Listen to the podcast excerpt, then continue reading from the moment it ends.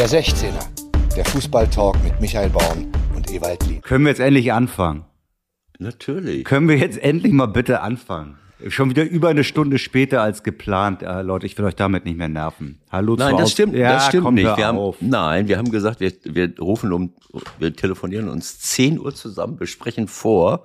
Und das dauert halt eine gewisse Zeit, wenn man es gut vorbereiten will. Ja, sehr richtig, So. sehr richtig. Hallo, hallo, hallo, hallo, da sind wir wieder. Nummer 145. Eva, wir müssen uns beeilen. Warum? Ich habe Angst. Du hast Angst. Ja, ich will nicht als äh, Verschwörungstheoretiker schon langsam gelten, aber ich habe ja schon auf Fehmarn üble Erfahrungen gemacht mit Versorgung, ne?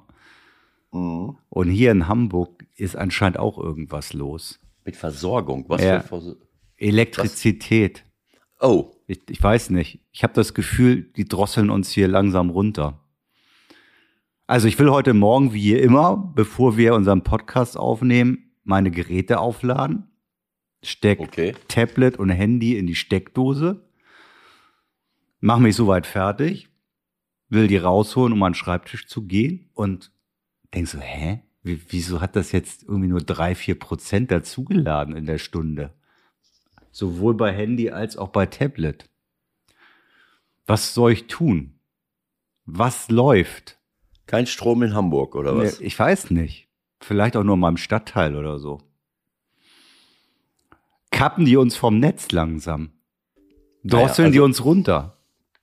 Also, äh, dazu, zu dem Thema kann ich dir nur Folgendes sagen. Ich bin sehr viel unterwegs im Moment. Ich war die letzten zwei Wochen äh, bestimmt vier, fünf Tage im, äh, im Kreis Lippe, ähm, auf dem Rathausmarkt in Oerlinghausen, um das Urlandfest äh, zu feiern, wo unter anderem die Klimaerlebniswelt Oerlinghausen vorgestellt wird. Und ich war äh, wandern im Teutoburger Wald, erkläre ich nachher nochmal was äh, letzten Mittwoch äh, dazu. Und am Samstag war ich beim Tag des Klimaschutzes am Kreishaus Lippe in Detmold, das äh, für ganz viel Geld äh, ähm, saniert wird, ohne Neubau, aber mit äh, tollen äh, Mitteln, um äh, eben für die Zukunft gesichert zu sein. Und bei diesem Fest, das habe ich mir natürlich alles, an, alles angeschaut, äh, da waren viele, viele Stände da und äh, ich habe mich an einem kleinen Quiz äh, beteiligt äh, und habe dafür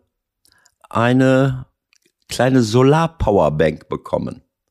Das heißt, die habe ich mit nach Hause gebracht, habe die meiner Frau gegeben äh, und ich habe gesagt, schau mal hier, die Sonne scheint drauf auf dieses, äh, auf diese kleine Solarfläche und damit kannst du dann dein Handy und dein Tablet und was weiß ich was alles aufladen. Das haben wir gemacht und das Hat es auch funktioniert-? Das ist die Frage. ja, das hat wunderbar funktioniert. Erstmal richtig gut aufladen. Die Sonne schien ja gestern. Also das wäre eine Möglichkeit für dich, so eine Solar-Powerbank. Warte mal, ich schreibe das mal kurz auf. Solar Powerbank So, das ist A. besorgen. Genau. B. Ja. B. Geh mal in die Suchmaschinen. Ich bin ja für Ecosia, die Suchmaschine, die Bäume pflanzt. Hm, Ja, ha, ha, ha, ha, ha, Werbung. Kostenlose Werbung. Äh, und dann suchst du mal das Balkonkraftwerk. Das ist gar nicht weit von dir weg. ja, ja. Ein Herr Laudelei in der Nähe von Bremen, glaube ich. Ich Und das, dunkel und das- von gehört. Und das Balkonkraftwerk ist im Grunde genommen ein, äh, äh, ja, wie ein Solarpanel, was du auf dem Dach normalerweise hast, aber du hast, ich glaube, zwei in einer gewissen Größe, mindestens zwei darfst du auf deinen Balkon stellen, Wenn man einen Balkon hat. wenn man einen Balkon hat. Aber ich weiß Und wenn ja, die Sonne scheint. Und naja, aufstellen kannst du sie immer. Ich meine, du kannst dich ja auch sonnen am Strand, wenn die Sonne nicht scheint, wenn du, wenn du das Frage möchtest. ist, was dann ankommt letztendlich. Ne? Ja, äh, aber auch das ist eine Möglichkeit, äh, äh, dieser perfiden Methode, Norddeutschland vom Stromnetz zu nehmen, entgegenzuwirken. Ich glaube, dass ich das so Erst langsam nach, Fehmarn, dann Hamburg. ich glaube, dass sich das von, von Norden Ja. aus Dänemark nach unten so langsam fortsetzt. Ich nehme an, dass nächste Woche Niedersachsen dran ist. Könnte sein. Also ich habe zum Glück das äh, Laptop, wo ich äh, unsere Ergüsse drin aufzeichne, ähm, gestern Abend schon aufgeladen. Mal gucken, was nächste Woche ist. Also, wie gesagt, ich wiederhole nochmal, Solar Powerbank und Balkonkraftwerk. Okay, Das kostet ein paar hundert, Das kostet ein paar hundert Euro, aber damit kannst du dir zumindest Strom für bestimmte ähm, Devices oder für bestimmte Dinge in deinem Haus anschaffen. Sehr gut. Und zumal das Wetter ja mittlerweile hier äh, Mini, Minimum mal mediterran ist in Hamburg. Also hier ist wochenlang scheint die Sonne, heute auch wieder. Also das, das ist keine schlechte Idee. Aber das geht, du hast doch, äh, du hast doch einen kleinen Balkon da an einer Seite, aber da scheint die Sonne nicht. Kleinen Hab ich- Balkon? Ich, ich, ich Wel- habe keinen Balkon hier in meinem Keller. Also bin ich jetzt doof? Ich habe dich doch von unten gesehen oder stehst du immer nur am Fenster? Die, du hast da was, hör auf. Du bist privilegiert. Okay. So, Gut. Okay. Was hast du so erlebt? Ich habe ich hab gehört, es gab so ein paar technische Probleme bei dem Spiel, das du dir angucken wolltest. Was war, was war los? Ach ja, ich meine, ähm, ich war ja unterwegs, wie ich es gesagt habe. Das heißt, ich konnte jetzt nicht live die Konferenz am Samstag äh, mir anschauen. Äh, aber welch, von welchem Spiel reden wir jetzt? Ja, Von- ich rede eigentlich von St. Pauli, da war doch irgendwas. Ach, das meinst du? Ja. Ja, gut, also ähm, naja, also ich glaube, es war in der zweiten Halbzeit, da fällt plötzlich, äh, wir gucken das Spiel, du guckst die ganze Zeit das Spiel auf dem, auf dem Platz, auf einmal ist das Bild vom Spiel weg. Wie? Als wenn eine Kamera umgefallen wäre und es gäbe nur die eine Kamera. Und die Einstellung, die du dann gesehen hast, nur noch, das habe ich dann fotografiert vom, äh, vom Bildschirm, äh, das war, äh, das war quasi eine Bodenperspektive hinter der Werbebande. Hinter Tor. Nein, an der Seitenlinie. An Seitenlinie? einer Seitenlinie. So, das heißt, die, das lag auf der Erde, die Kamera irgendwie. Also das war eine Einstellung, die äh, die, die gesamte äh, kurze, anderthalb Meter breite Rasenfläche hinter einer Werbebande, hinter einer elektronischen Werbebande. So, und was im Bild war, der Reporter hat sich krampfhaft bemüht zu sagen, äh, ja, also äh, Da sage ich hat- gleich noch mal was zu. ja, wenn wir gleich wieder ein Bild haben, äh, dann habe ich so gedacht, naja, er guckt weiter, wir sehen nichts, das weiß ich jetzt nicht genau. Ähm, auf jeden Fall, als es zurückgeschaltet wurde, als das Bild für alle wieder da war, sagte er, sie haben nichts verpasst. So, jetzt sag du mal was dazu. Das, das ist die Hölle. Das ist die Hölle, die Wirklichkeit wird. Für uns Reporter, die in irgendwelchen Kabinen in Deutschland sitzen oder weltweit. Und die Leute draußen denken ja immer, wir hätten 28 Monitore, wenn wir nicht Mhm. im Stadion sind und könnten das Spiel aus jedem Blickwinkel beobachten und dann unsere Schlüsse ziehen und dementsprechend bewerten und kommentieren. Fakt ist aber, wir haben genau dasselbe Bild wie ihr da draußen auch. Das heißt, wir haben auch einen Fernsehmonitor oder einen Bildschirm und von dem kommentieren wir das Spiel weg. Das heißt, ich vermute, eigentlich kann es gar nicht anders sein, der arme Kollege, der das Spiel Rostock gegen St. Pauli kommentiert hat, hat in dieser, weiß ich nicht, Minute, war es eine Minute ungefähr? Ja, es ist schwer einzuschätzen. Manchmal, Ja, das kommt einem länger vor. Wahrscheinlich war es eine Minute. So, das war wahrscheinlich waren es nur Schalt- 45, 30, es war, 45 es war ein Sekunden. Schalt, das war irgendein technisches Problem im Ü-Wagen. Da ist irgendeiner in Rostock vermutlich auf den falschen Knopf gekommen. Die haben das nicht gemerkt, dass sie das falsche Bild rausgeben. Also nicht mehr das Spielbild, sondern auf Mhm. einmal eine Kamera, die am Boden liegt. Ja, so. Und du als Reporter siehst dann, während das Spiel läuft, du hörst es noch im Hintergrund zumindest, ja. Das, das Ja. ist auch eine Sache, die uns natürlich durch die ganzen Jahre ähm, auch erahnen lässt, was passiert. Also wenn wir, keine Ahnung, äh, noch eine Slow-Mo haben und du hörst im Hintergrund irgendwelche Geräusche vom Publikum, weißt du Ja. eigentlich im Grunde, was passiert ist und ob was passiert ist. Ich kann mir vorstellen, dass der Kollege deshalb auch gesagt hat, sie haben nichts verpasst, weil er hat nichts anderes gesehen zu 99,9 Prozent als alle anderen draußen. Das heißt, er hat die ganze Zeit diese Totale gesehen und gebetet, dass er bald wieder ein Bild hat, um zu wissen, was da eigentlich läuft. Also das, vielleicht muss man noch für, für unsere ähm, Zuhörer da draußen an den Volksempfängern, Ja. müssen wir vielleicht noch mal ganz kurz erklären. Früher, in einer prähistorischen Zeit, saßt ihr noch, habt ihr noch in den Stadien gesessen. Ja, das tun wir auch immer noch, aber natürlich nicht mehr bei aber allen nicht alle, Spielen. Nicht bei allen Spielen, genau. Ja. Da habt ihr in den Stadien gesessen, schaut aufs Spielfeld und Ja. könnte zumindest bei einem Bildausfall uns im Stile eines Rundfunkreporters So. ein bisschen erklären, was So. läuft denn da. Und dann, könntest du der auch Recht Klassik, Der Klassiker ist dann, ah, ich höre, wir haben Bildprobleme. Ich werde das jetzt mal eben wie ein Radioreporter für Sie schildern. Mhm, ist am Ball mhm, und so weiter und so fort. Das geht Genau so. natürlich nicht, wenn man leider keine Bildquelle hat, Genau. sondern in München sitzt und betet, dass bald wieder das Bild kommt. So, und äh, um jetzt die ganze Sache mal endgültig aufzuklären, bei vielen Spielen, erste Liga, zweite Liga, äh, gut, erste Liga sitzt, sitzt auch nicht immer einer. Doch ein, nee. Einer sitzt im Stadion, der, Einer sitzt im der, Stadion, der das ganz- der Konferenzkommentator nicht. Der Konferenzkommentator sitzt, äh, je nachdem, wo wir sind, äh, bei Sky, bei The Zone, was weiß ich wo, äh, äh, im Studio. Genau.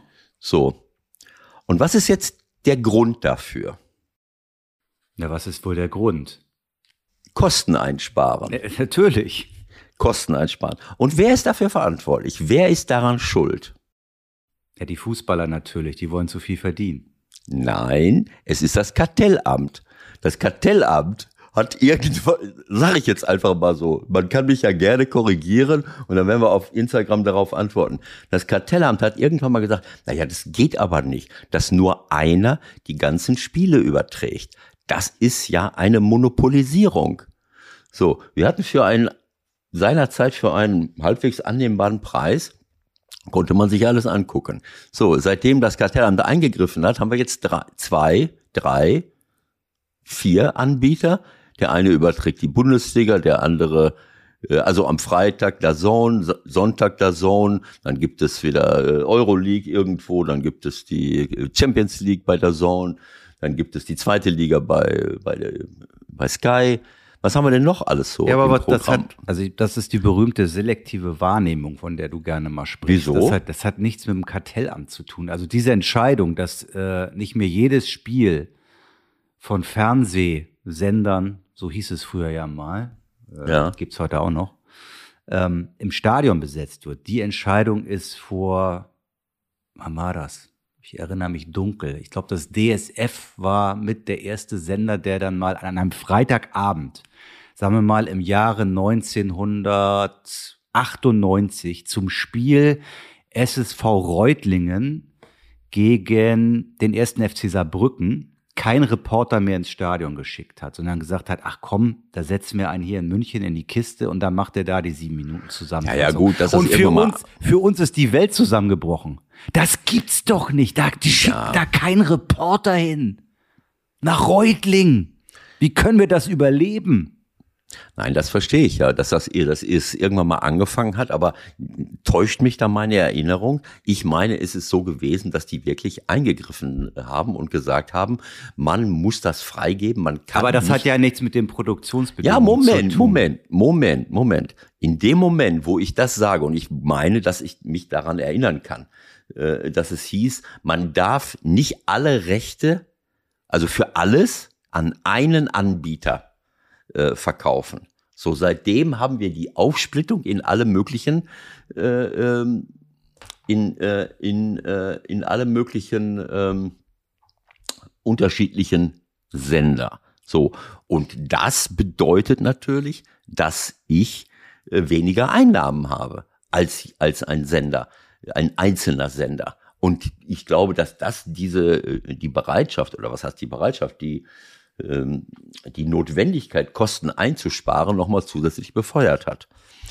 Äh, Aber gut, ich möchte hier keine Verschwörungstheorien verbreiten. Das ist- Kartell, Das ist, es ist eine kleine, es ist nur eine kleine Verschwörungstheorie, möchte ich mal sagen. Also Fakt ist natürlich, wo landet das Geld am Ende? Hm? Wo? im Bundeshaushalt? Egal, komm, es hilft ja nichts. Also Fakt ist auf jeden Fall, ähm, das mal für den Hinterkopf.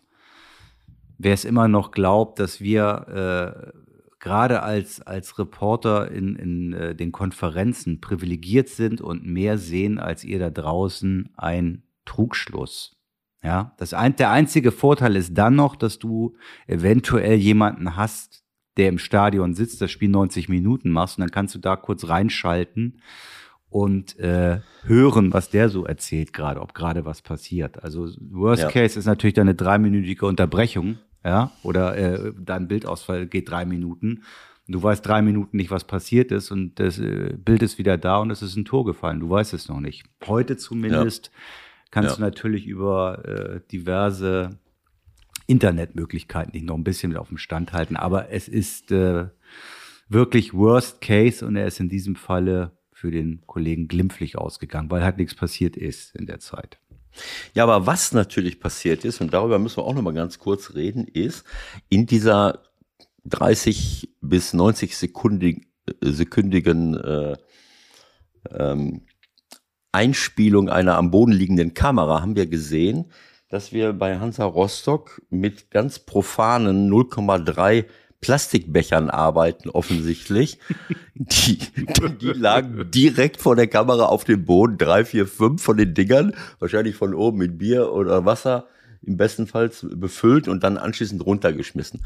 Also das ist das Erste, äh, was wir bemängeln müssen, weil wir wollen ja auch Nachhaltigkeit äh, in den Bundesliga-Stadien haben und da könnte man mal drüber nachdenken, ob man wiederverwendbare äh, Dinge Das weißt du aber nicht. Das kann ja sein, dass das sogar Pfandbecher sind und trotzdem ja derjenige der Meinung war, na gut, ich schmeiß das Ding runter.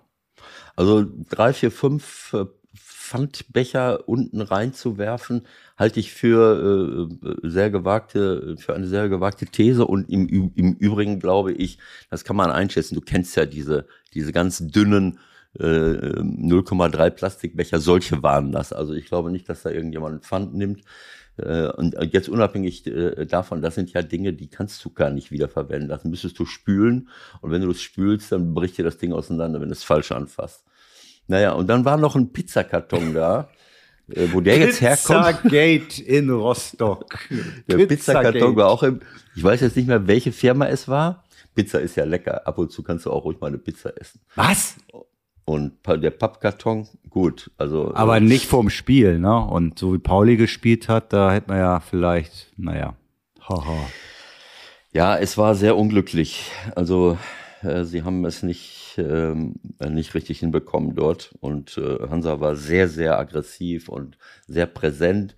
Und die, der ganze Ballbesitz nützt ja nichts, wenn du, äh, wenn du dich nicht äh, letztlich durchsetzen kannst, ähm, die Zweikämpfe gewinnst, die, die Konter dann gut verteidigst. Ähm, also sie waren richtig, ähm, zweite Halbzeit zumindest äh, richtig überlegen, Hans, äh, äh, St. Pauli, aber sie haben, also wenn ich der Statistik äh, glauben darf, äh, fast nicht aufs Tor geschossen, also zumindest das Tor nicht getroffen, sagen wir es mal so. Ne? Und äh, ja, am Ende des Tages äh, verlieren sie das Spiel. Aber gut, wir, äh, wir haben uns jetzt mal im Zusammenhang mit diesem Spiel mehr mit Nachhaltigkeit im Stadion beschäftigt. So, nächstes Thema. Wie du magst, wie du magst. Also über die Meisterschaft müssen wir nicht mehr großartig reden. Welche Meisterschaft? Nochmal so. noch mal die Frage an dich. Sag mal, Eberhard, äh, wer wird eigentlich deutscher Meister in diesem Jahr? Ich glaube, das wird eine ganz spannende, enge Kiste, oder? ah ja, gut. Ah, Ich meine, wir sind am dritten Spiel. ja eben. Nee, das darf man nicht überbewerten. Darf man nicht überbewerten. Ich glaube übrigens, dass diese, wir sind alle selbst sozusagen, wenn man das so formulieren will, wir sind alle selbst schuld. Weil jeder Reporter hat gefühlt gesagt, ah, ich übrigens auch, am Sonntag, Bochum gegen Bayern, da war doch was. das kann eng Bochum, werden, ne? Bochum, nee, nee, weil die halt letztes Jahr da diese vier Stück gekriegt haben in der ersten Hälfte. Da war ja ganz schön was los. Könnt ihr euch daran noch erinnern? Und ja, ich glaube, da musste Nagelsmann nicht viel sagen. Ja, ja, ist klar. Ne? Macht mal. Und dann kommen halt mal eben Sané und Coman und mischen die Bude ein bisschen auf. Was, Tja. äh, ähm, was ist das eigentlich für ein Plan, dass man, dass man die, die Außenpositionen in der Offensive hoch besetzt? Also so schnelle, dribbelstarke und dann auch noch torgefährliche Außenstürmer aufstellt. Wer, ist denn auf die Idee gekommen? Was soll das? Ja. Also, äh, das, und dass die, dass die auch noch so einfach zum Teil die Position tauschen und den Gegner verwirren. Ist das erlaubt? Ja, das frage ich mich auch. Muss man nicht So. als links außen, links außen bleiben? Ja, das bei Ajax Amsterdam ist das immer so gewesen. So, dann nicht hier mal wechseln und Drei, vier, einmal drei, in den die haben- Strafraum rein. Der Overmars, der wusste nicht, was links außen ist. Und, und auf, auf dem linken Flügel, wer war denn das damals? Das weiß ich schon gar nicht mehr. Ähm, ja, ist, das ist, ja, man muss sich wirklich die Frage stellen, warum machen Trainer so etwas? Ähm, und wo kommen diese Spieler überhaupt her? Bilden wir die noch aus, die am Flügel oben äh, äh, naja, den Ball in den Fuß oder vielleicht sogar in die Tiefe fordern?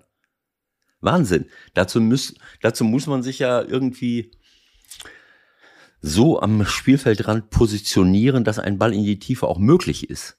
Ne? Also wenn ich zu weit innen stehe und will dann einen Stallpass haben, dann muss der natürlich haargenau in den Fuß kommen, sonst, geht, sonst fällt er vielleicht dem Torwart vor die Füße. Oder da, oder es bleibt im dichten Netz der äh, hinten in der Abwehr äh, sich zu Hunderten befindlichen Abwehrspieler hängen. Aber so auf dem Flügel, ne, wenn ich das gut mache, mich breit stelle und dann plötzlich diagonal hinter den linken oder rechten Verteidiger, wenn es den überhaupt noch gibt. Gibt's den noch? Aber ich Manchmal. spiele mit der, mit der Dreierkette. Ne? Das Manchmal. heißt, also, ähm, ja, also ich sag mal, Deutsche Meisterschaft Bayern München. Äh, jetzt Könnte den klappen. Sarka- Könnte den klappen. Sarkasmus jetzt mal beiseite. Ähm, ich ähm, ich habe ja schon in den bisherigen Spielen, die ich gesehen habe, ähm, äh, gesagt, dass mir das wahnsinnig gefällt. Dass mir das auch eigentlich völlig egal ist, werden die jetzt deutscher Meister, werden die nicht deutscher Meister. Natürlich wäre das eine spannende Angelegenheit, aber ich meine, äh, es ist, ich bin ja auch nicht so naiv zu glauben, äh, dass wir, äh, wenn wir irgendwie so kleine Stellschrauben drehen, dass wir morgen hier in unseren Innenstädten oder in den, in den Dörfern und, und in den äh, Regionen plötzlich wieder eine, eine Armada von kleinen und mittleren Unternehmen haben, äh, die Amazon und, äh, und, und, und wen auch immer ausbremsen. Und zurückschicken. dahin, wo sie herkommen. Genau so, da wo sie hergekommen sind. Und auf einmal haben wir wieder eine äh, lokale, regionale äh, äh, Infrastruktur von funktionierenden kleinen Geschäften, ähm, wo man auch mal Menschen trifft, Menschen, die sich vielleicht sogar kennen äh, und sich gegenseitig unterstützen und äh, und so weiter und so fort. Also so naiv bin ich ja auch nicht. Und insofern ähm, kann ich diese Diskussion darüber angesichts der Probleme, die wir weltweit haben, wie wir es hinkriegen könnten, dass außer Bayern München in Deutschland auch Mainz 05 und Augsburg wieder deutscher Meister werden. Ja, können. die nun vielleicht nicht, aber ich meine, erstmal berühmter Spaß beiseite. Letzte Woche war ich in, in, in Freiburg und habe Dortmund gesehen und danach waren alle Medien natürlich voll vom neuen BVB und was sich alles verändert hat und äh, du hast dir das ja nur auch noch mal angeguckt, dann passiert in Dortmund ja eine einmal, ein, wirklich eine einmalige Sache. Ich glaube, äh, irgendjemand hat die Statistik herausgeholt. Eins von 13.000 äh, Spielen geht noch so aus in den fünf Top-Ligen in Europa. Nach, Okay. nach 0-2 gewinnt Werder 3-2 nach der 89. Also, Vielleicht darf ich noch mal einen Satz nachlegen. Bitte, du hast recht. bitte. Du hast recht. Ähm, ich könnte jetzt auch andere Namen nennen als, äh, als Mainz 05 und Augsburg, bei allem Respekt. Äh, aber genauso wie mich diese Diskussion langweilt, oder sagen wir mal, wie sie unrealistisch ist, ist es, ist für mich der Aufwand, den wir betreiben, um darüber nachzudenken, äh, genauso unsinnig, wenn wir jetzt von Dortmund und Leipzig reden würden. Äh, ich meine, sollen wir, welchen Preis wollen wir dafür bezahlen, äh, dass wir plötzlich äh, ähm, unser, unsere, äh, unsere Bundesliga für Investoren öffnen, äh, mit allen Kollateralschäden, die, die das auch in der Premier League mittlerweile verursacht hat, damit wir dann fünf oder sechs Mannschaften haben, die deutscher Meister werden können. Also in, in England, selbst in, in England oder ja, England ist es mittlerweile, ist ja nicht nur England, ist Wales gehört auch mit dazu, ne? Schottland spielt nicht mit, Wales, England, Wales, Nordirland dürften die mitspielen, nee, ne? Äh, Egal. Also selbst in England haben wir im Moment äh, außer Liverpool und äh, Man City, ähm, äh, was wahrscheinlich auch damit zusammenhängt, dass die zwei Top-Trainer haben, äh, auch nicht mehr äh, Chelsea oder Man United oder Arsenal oder wie sie alle heißen. Aber du hast, oder Tottenham, du hast vielleicht fünf, sechs Mannschaften, die dort natürlich auf ganz hohem Niveau äh, performen. Aber mittlerweile siehst du auch, dass ein paar, ein paar andere hochkommen. Aber was ist denn der Preis, den wir dafür bezahlen? Das ist eine Kommerzialisierung bis in sämtliche Haarspitzen hinein mit allen Extremkollateralschäden, äh, wo, wo es völlig egal ist wer da jetzt investiert und was er macht oder ob er vielleicht irgendwann mal wieder aussteigt. Natürlich gibt es auch die anderen, haben wir schon zigmal drüber geredet. In Deutschland gibt es die, in England gibt es die, die sich langfristig engagieren, die, die natürlich mit dem mit Aber weißt du, Ewald, es ist ja letztendlich so. Man hat ja trotzdem jedes Jahr mal wieder die Hoffnung, als ganz normaler Fußballfan, dass man vielleicht ansatzweise einen spannenden Meisterschaftskampf bekommt. Das darf man ja haben. Das ist ja nicht Ja, klar. verboten. Ich hab ja auch die Hoffnung. Ich hab ja auch die dann Hoffnung, kommt, dann, dass- dann kommt Borussia Dortmund mit einem Trainer, der ja schon da seinen Erfolg hatte, mit Kehls, äh, der das ja vorangetrieben hat, Transfers, wo du erstmal denkst, ja, könnte doch vielleicht, das ist doch nicht verboten. Leipzig, Nein, das ist ja nicht Werner verboten. noch zurück. Denkst du, ja, aber die Realität sieht halt jetzt schon wieder ganz anders aus nach drei Spieltagen. Ja, Michael, ich habe es ja gerade gesagt, diesen Vergleich zur Wirtschaft. Ich träume auch davon, unsere Gesellschaft wieder in eine andere Richtung zu drehen. Ähm, Und das müssen wir auch, äh, sonst überleben wir nicht. Das wissen wir mittlerweile. Aber dieses äh, Spezialproblem, ähm, glaubst du, dass das Millionen Menschen interessiert? Aber Millionen unserer Fans, ob Dortmund jetzt Bayern München Paroli bieten kann, dass das den Fan in Augsburg, in Kaiserslautern, in Hamburg, in Kiel, in Berlin, dass die, dass die plötzlich äh, total zufrieden sind. Nein, die sind nicht total zufrieden, aber das Interesse wird natürlich größer, wenn du zumindest einen Zweikampf hättest. Das Interesse Das- das wird dann schon noch mal größer. Ist doch klar. Glaubst du? Ja, natürlich. Ich meine, du, wie viel, wie oft haben wir schon darüber geredet, bei all dem Blödsinn, der teilweise passiert, und wie viel es jetzt mittlerweile kostet, äh, keine Ahnung, ins Stadion zu gehen oder, oder äh, sich flächendeckend den Fußball anzugucken.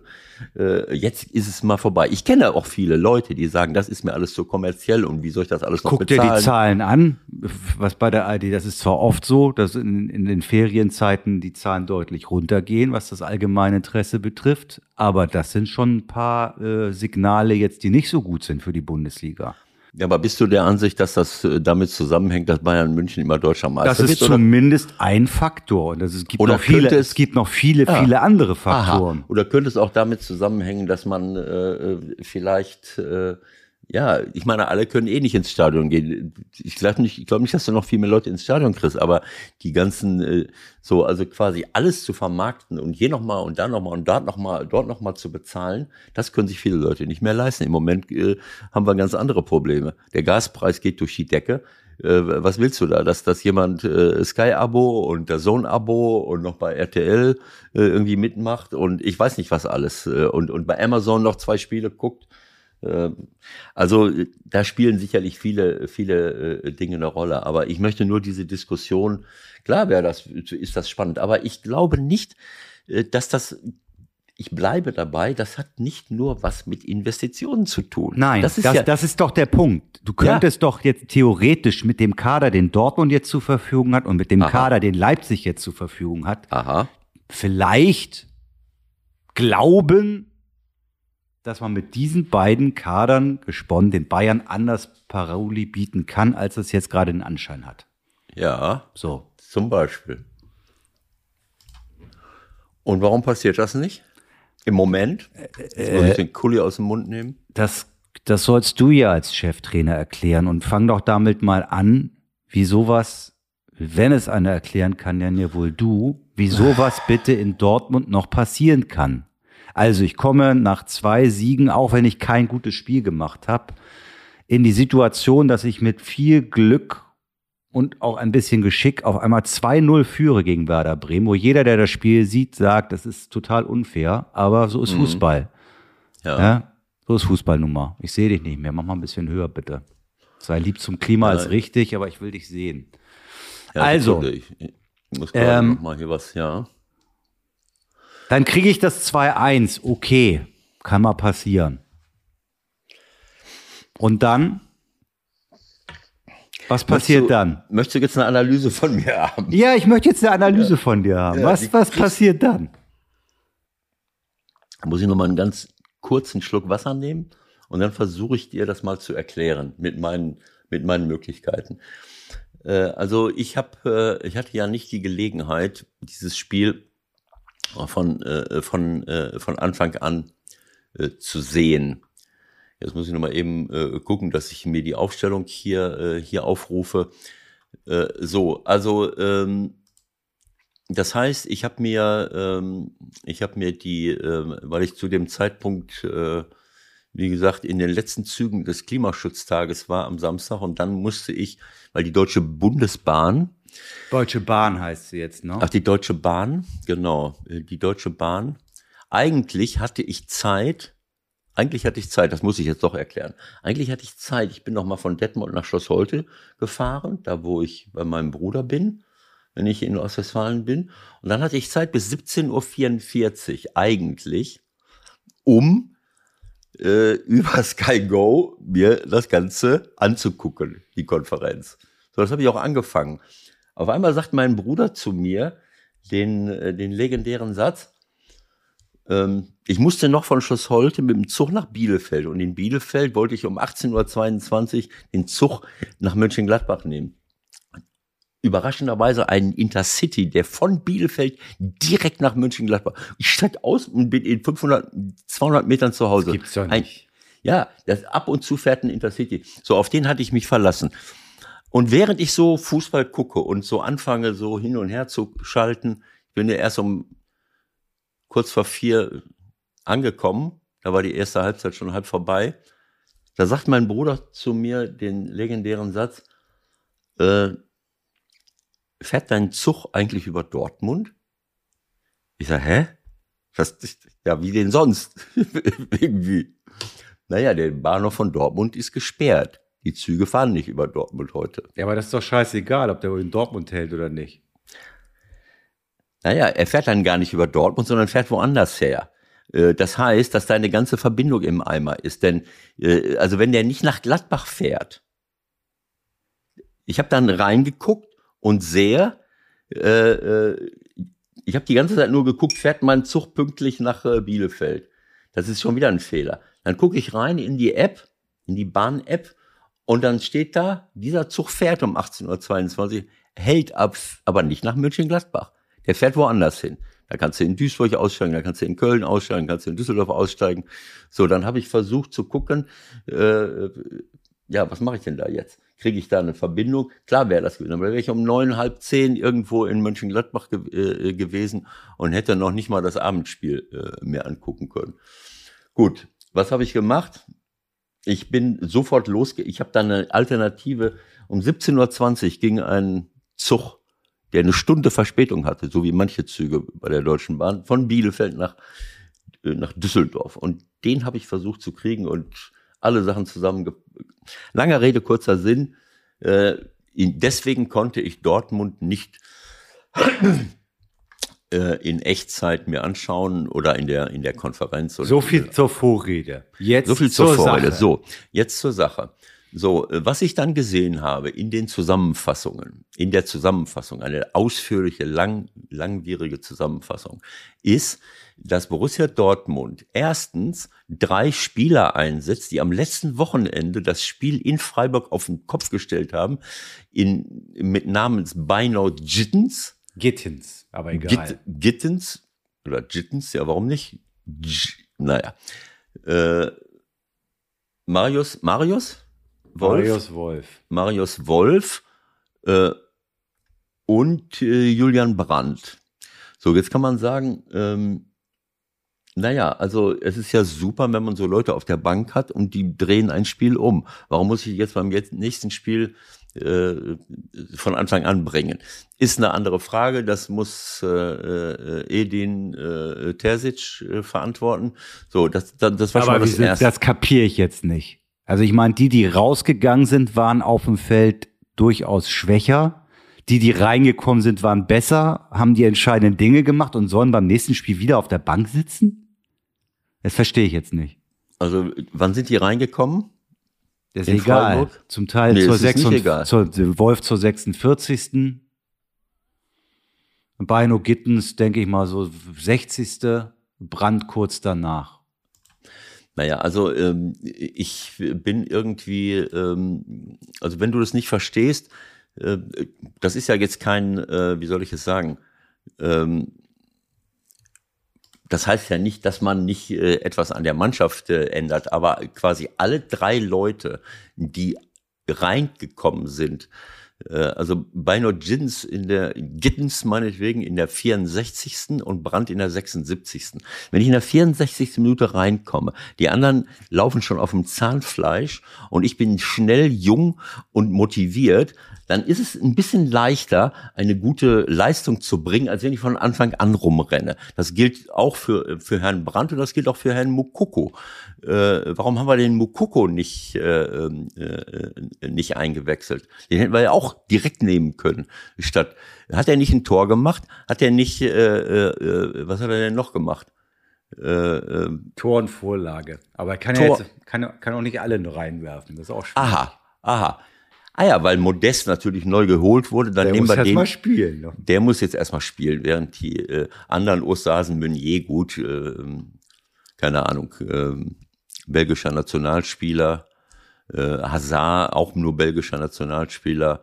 Äh, naja, Ja, das komm, ist doch scheißegal, ob die ja. Nationalspieler Also, sind also oder ich, nicht. ich sag nur, ich will niemandem zu nahe treten, aber diese, dieser Gedanke, ich, ich, es gibt ja einen Grund, warum ich eine Mannschaft hinstelle. Und die haben ja in den letzten Wochen jetzt äh, in den ersten Spielen, nehme ich mal an, äh, nicht dauernd mit einer völlig anderen Mannschaft gespielt. Wenn ich in eine Saison reinkommen will, dann stelle ich ja erstmal eine Mannschaft hin und dann gucken wir mal. Sie haben zu Hause gegen Bayer Leverkusen gewonnen und äh, gut, Glücklich Meunier- ein bisschen und mit Kobel. ja, ja, gut. Meunier, Und in Hummels, Freiburg- Schlotterbeck, Guerrero, Dahut Bellingham, Adiyemi ist jetzt verletzt, Mukoko, Malen, Reus.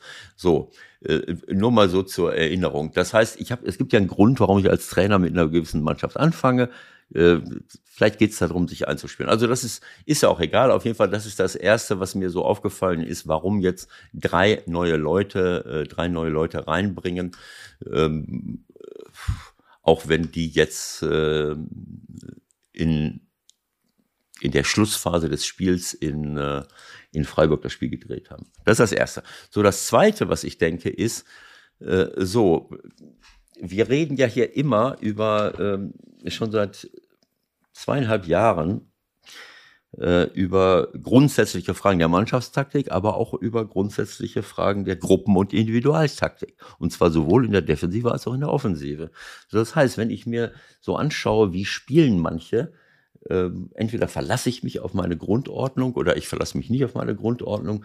Aber äh, in der Offensive ist es völlig klar, dass äh, da habe ich meine Stärken, da muss ich sagen, okay, äh, so habe ich meine Mannschaft eingerichtet, so spiele ich dann. Aber in der Defensive muss ich doch auch mal gucken, wie spielt denn jetzt der Gegner und wie reagiere ich, wenn der Ball nicht bei mir ist, was mache ich dann? So, und dann gucke ich mir diese Zusammenfassung an und sehe, Dortmund spielt ganz normal im 4-2-3-1 oder 4-4-2, Brand äh, rechts außen, Gitten, Gittens links außen, Reus Modest fast auf einer Höhe, Bellingham Dahut. Während Bremen mit einer Dreierkette hinten spielt, also mit der berühmten Fünferkette, Jung linke Schiene, Weiser rechte Schiene. So. Und alle haben nach dem Spiel gesagt, der ein Reus, ein Terzic und wie sie, wie sie alle hießen, jeder hat das gesagt, wir haben, wir haben niemals im Spiel Zugriff auf die Gegner, auf den Gegner bekommen. Wir haben nie die Spielkontrolle gehabt. Und unter Spielkontrolle verstehen äh, die Jungs und auch die Trainer in der Regel zu 90, 95 Prozent die defensive Kontrolle. Klar, eine Spielkontrolle, wenn ich den Ball dauernd habe und spiele und spiele und spiele, auch wunderbar. Ne?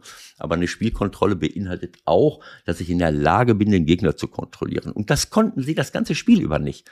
Und deswegen sagt auch jeder, obwohl es ein revolutionäres Ergebnis war, ich führe in der, in der 89. in der 88. Minute führe ich 2 zu 0 und verliere am Ende 2 zu 3. Das hat ja schon esoterische Ausmaße. Ich habe das ja schon oft gesagt, wenn man zur Halbzeit äh, 3-0 führt, das geht noch, aber 4-0 darfst du nicht führen, dann verlierst du hinterher 5 zu 4. Äh, also 2-0, das wissen wir jetzt auch, 2-0 bis zur 88. Minute, das ist schlecht dann musst du. Das gab es noch nie in der Geschichte der Fußball-Bundesliga. Und jetzt komm mal so. langsam in diese ich komme Phase jetzt zum hinein, Punkt. als Trainer ich hab, ich hab, auch, auch, auch was Trainer, du als Trainer ich, dann machst. Ich habe die Situationen gesehen. Ich habe äh, natürlich nur die Situation, die sie jetzt in den äh, fünf, sechs, sieben Minuten Zusammenfassung gezeigt haben. Bremen permanent in der Vorwärtsbewegung, ohne dass Dortmund sie kontrollieren konnte. Mit Torabschlüssen mit großen Chancen, die sie halt nicht reingemacht haben.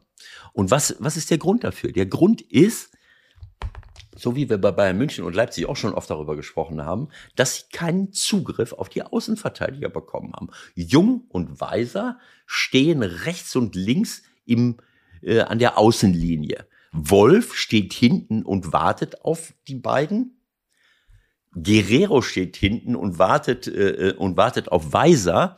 Im Reus und Modest stehen vorne nebeneinander und dann hast du zwei Viererketten. Die Viererkette von, von, von Dortmund steht hinten so zwischen 16er und, und 30 Meter vom Tor. Vier Mann gegen zwei Stürmer, Füllkrug und Duxch.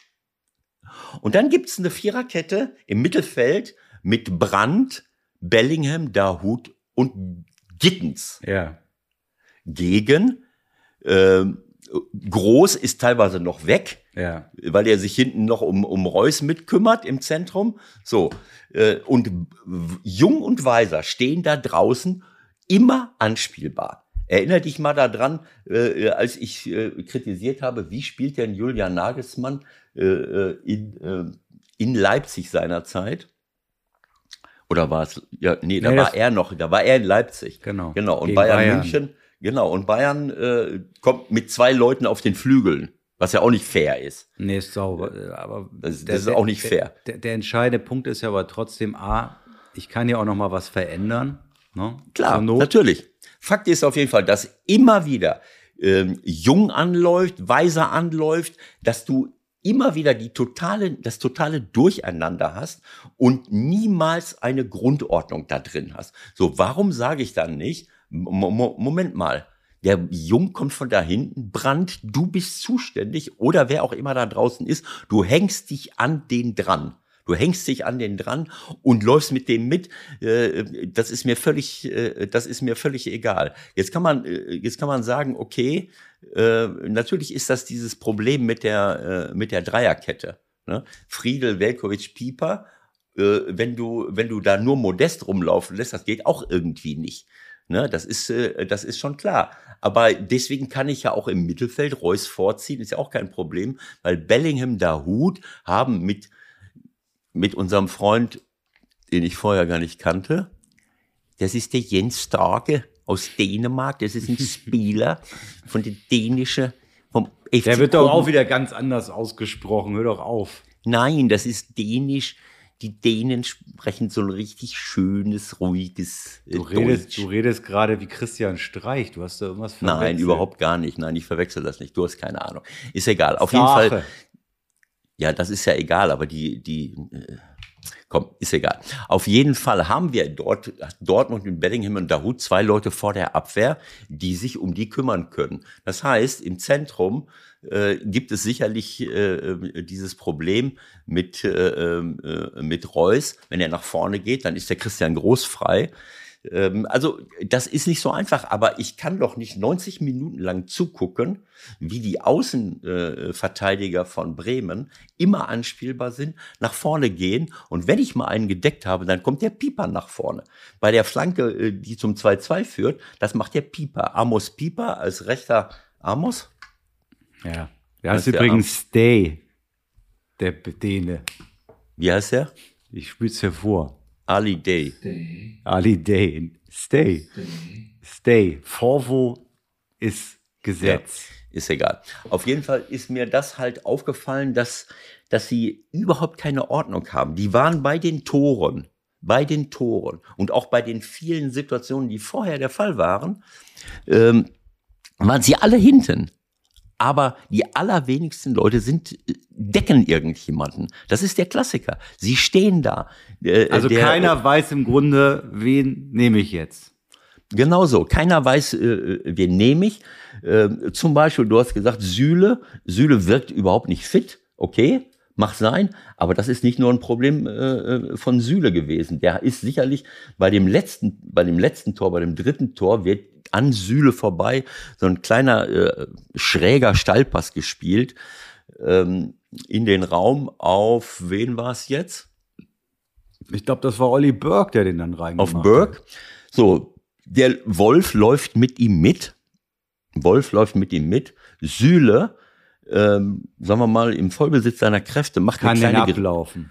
Nee, nicht ablaufen, er kann schon den Pass verhindern. Ja, meine ich ja. Der Pass, Pass geht.